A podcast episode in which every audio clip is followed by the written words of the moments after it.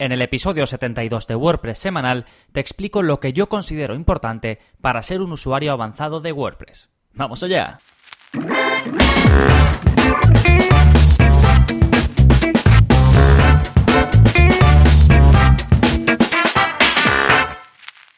Hola, hola, soy Gonzalo de gonzalonavarro.es y bienvenidos a WordPress Semanal, el podcast en el que aprendes WordPress de principio a fin porque ya lo sabes, no hay mayor satisfacción que la de crear y gestionar tu propia página web con WordPress. Y este podcast está precisamente pensado para ayudarte a conseguirlo. No solo el podcast, sino también, por supuesto, todos los contenidos de la web, el blog, los tutoriales y el área para suscriptores, pues con el soporte, con los vídeos y con los cursos. Y esta semana vamos a aprender más WordPress y a lo grande. ¿Por qué? Porque llega el curso de WordPress avanzado. Y con motivo de ese curso he creado este episodio que es cómo ser un usuario avanzado de WordPress. Os a explicar pues lo que yo creo que debes tener para considerarte un usuario avanzado. Siempre habrá matices y unos seremos más fuertes en unas cosas, otros en otras, pero hay unos mínimos, unas eh, ciertas cosas que yo considero que hay que, saber, que hay que dominar, ¿vale? Y vamos a hablar de ello a lo largo del episodio. Antes, ¿qué está pasando en gonzalonavarro.es esta semana? Pues como ya os he adelantado, nuevo curso para todos los suscriptores, curso de WordPress avanzado, algo que me habéis pedido muchísimo y que he quedado súper contento con el resultado. Espero que a vosotros os guste tanto como me ha gustado a mí hacerlo y creo que todo lo que contiene es muy muy muy útil para aquellos pues que queréis dar ese paso más allá y poder sacar más partido de WordPress, controlar más lo que podéis hacer con WordPress y es un curso muy completo. Echadle un vistazo en vuestra área de suscriptores si sois suscriptores, si no os dejo un link para que podáis ver los detalles y si queréis ver todos los cursos, todo lo que contiene la zona para suscriptores, pues gonzalonavarro.es barra cursos. Más cositas, pues también esta semana ha salido una nueva entrega de la zona código como cada semana y os enseño a cambiar el tiempo que WordPress te mantiene logueado. ¿Esto qué quiere decir? Pues bueno, cuando tú entras en una red segura, por ejemplo en tu casa o en, o en tu oficina, si siempre entras en la misma, te habrás dado cuenta de que, por ejemplo, si por la mañana entras, te, te sales del navegador sin cerrar sesión y por la tarde vuelves a entrar, pues vuelves a tener acceso sin necesidad de poner usuario y contraseña. Esto, por defecto, dura alrededor de un par de semanas, pero si quieres que sea más tiempo el que dure, el tiempo en el que estás logueado, en el que WordPress te recuerda, o menos tiempo, por seguridad, si lo quieres hacer una u otra, pues te enseño a hacerlo, ¿vale? Es un filtro de WordPress muy sencillito de aplicar y vemos paso a paso cómo, cómo hacerlo en el vídeo de esta semana de la zona códigos. Dejo el link, como siempre, en las notas del programa. Y antes de meternos de lleno con el tema que nos ocupa, vamos a hablar del plugin de la semana, que permite que haya una redirección a una página concreta cuando alguien rellena un formulario hecho con Contact Form 7. Esto por defecto no se puede hacer, ¿vale? Cuando tú pues tienes un formulario de Contact Form 7 en tu web, no hay ninguna opción dentro de la configuración del formulario que te permita crear una, una redirección a una página. Esto se puede hacer con otros plugins así de primeras, pero Contact Form 7 como tiene esta política de ser lo más liviano posible y tener las menos cosas posibles, pues no lo tiene, ¿vale? Pero claro, es tan popular este plugin que tienes mil extensiones que funcionan para Contact Form 7 y hasta ahora había una llamada Contact Form 7 Success Page Redirect, que es la que utilizaba muchísima gente, pero hace dos años que no se actualiza. Entonces te presento una alternativa que es eh, muy nueva, es un plugin muy nuevo, se llama CF7 Redirect de Contact Form 7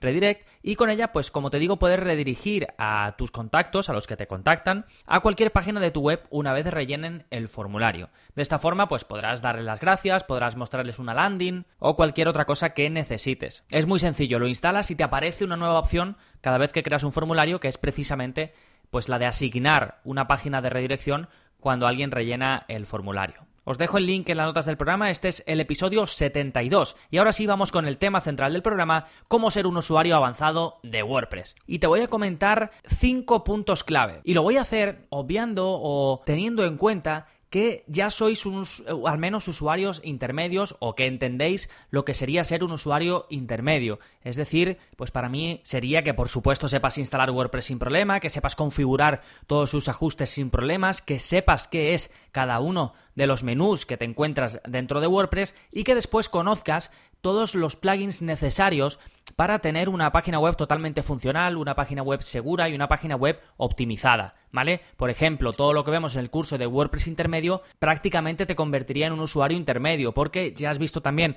el de WordPress básico, el de WordPress para principiantes, y entonces, pues con esos dos y quizás pues alguna cosita más del curso de seguridad y del curso de velocidad en WordPress, pues ya lo tendrías, ¿vale? Pero WordPress avanzado vamos un poquito más allá. Y el primer punto del que te quiero hablar es que debes saber cuándo es mejor usar un plugin y cuándo no. ¿Por qué? Porque esto va a afectar al rendimiento de tu web, va a afectar al futuro de tu web, porque si tomas la, decisión equivocada, pues luego puede ser más complicado eh, virar o cambiarte de esa decisión. Entonces, aquí esto te lo va a dar la experiencia, pero también el informarte, el empaparte, el leer, el consumir contenidos o cursos en este caso o lo que sea. Entonces aquí, pues eh, una vez que tú necesitas algo especial que haga tu web, dices, vale, hay este plugin que me lo hace, pero ¿merece la pena el plugin?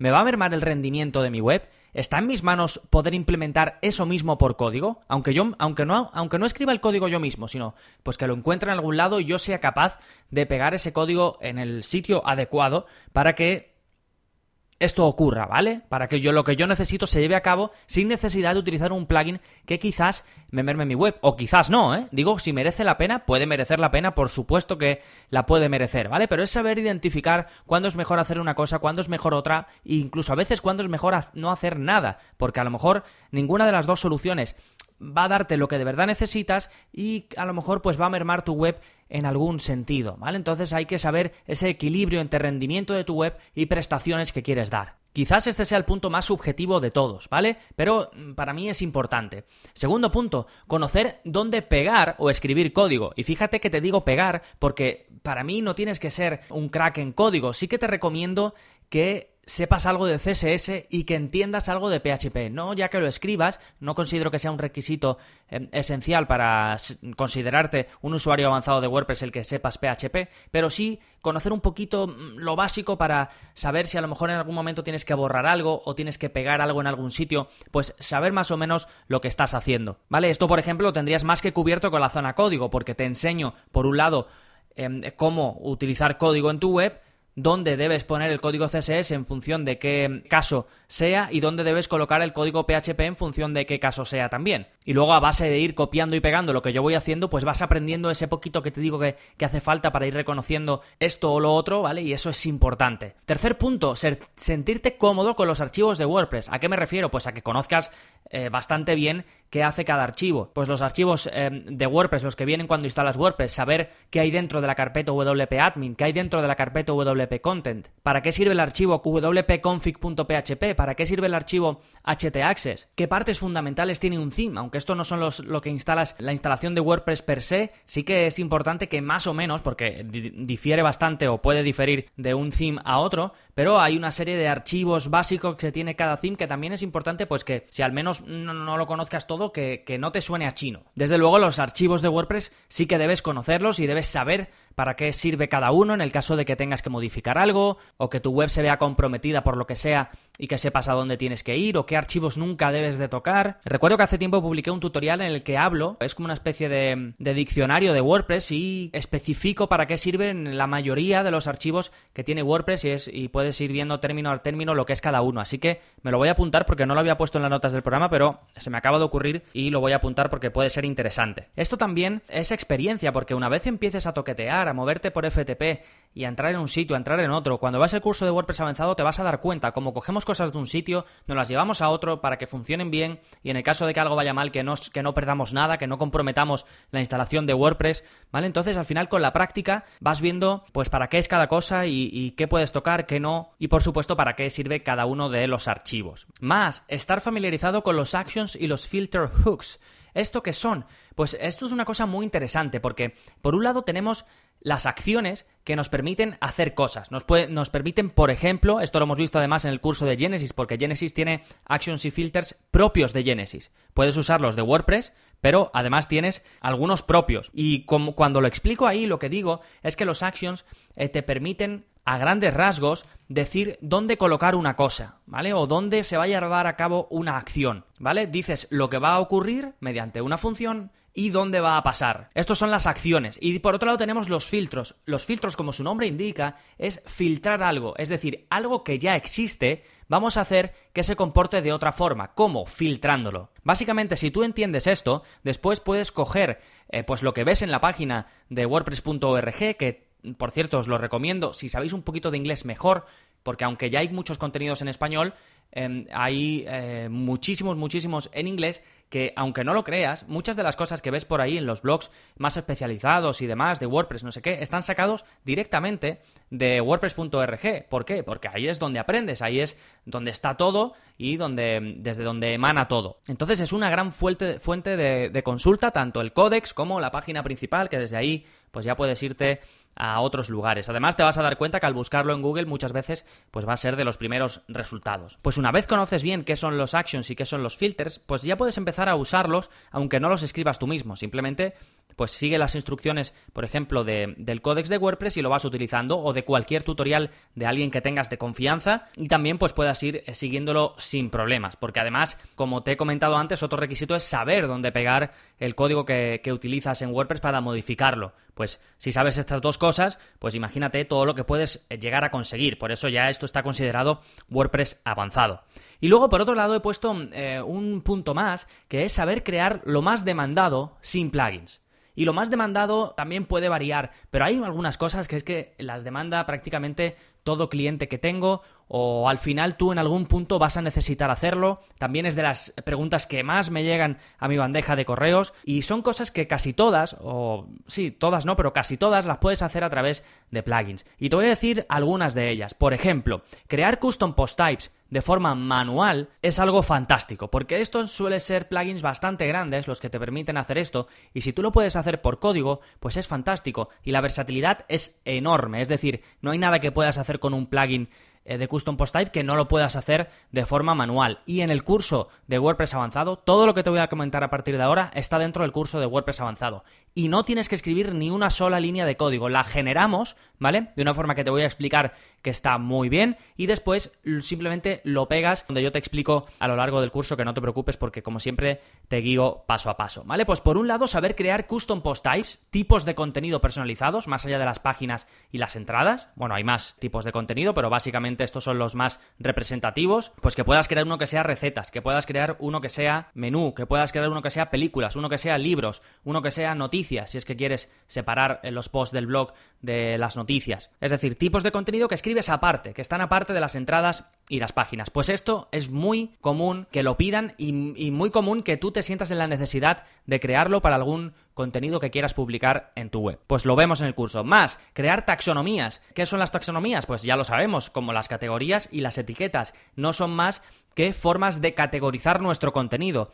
Eh, si vemos en WordPress, las que tenemos son pues categorías y etiquetas que vienen en las entradas. Pero ¿qué pasa si tú quisieras darle taxonomías a las páginas? ¿Puedes hacerlo? Sí, puedes hacerlo con em, generando una taxonomía nueva y diciéndole que se aplique a las páginas. También te enseño a hacerlo en el curso, pero es que si no, por ejemplo, si tú creas un custom post type, cuando lo crees no va a tener taxonomías, no lo vas a poder categorizar pues si también sabes crear taxonomías, lo puedes hacer. O para las entradas, si además de etiquetas y categorías quieres poner otra cosa, yo que sé, temas o cualquier otra cosa que se te ocurra para categorizar contenido, pues em, también puedes hacerlo. Vas a tener una versatilidad enorme. La siguiente, una cosa que esto sí que es súper demandado y por una cosa muy importante, porque esto va a hacer que cambie la forma en la que has estado viendo cómo diseñar tu página anteriormente y ahora. Porque me estoy refiriendo a las ubicaciones o áreas de menú y a las widget áreas o áreas para widgets. ¿Esto qué es? Pues esto no es más que el espacio que ocupa un menú o el espacio que ocupa un widget. Por ejemplo, en casi todos los themes tú puedes poner widgets en una sidebar, en una sidebar lateral, es decir, pues en la derecha o en la izquierda de tu web, en una sidebar.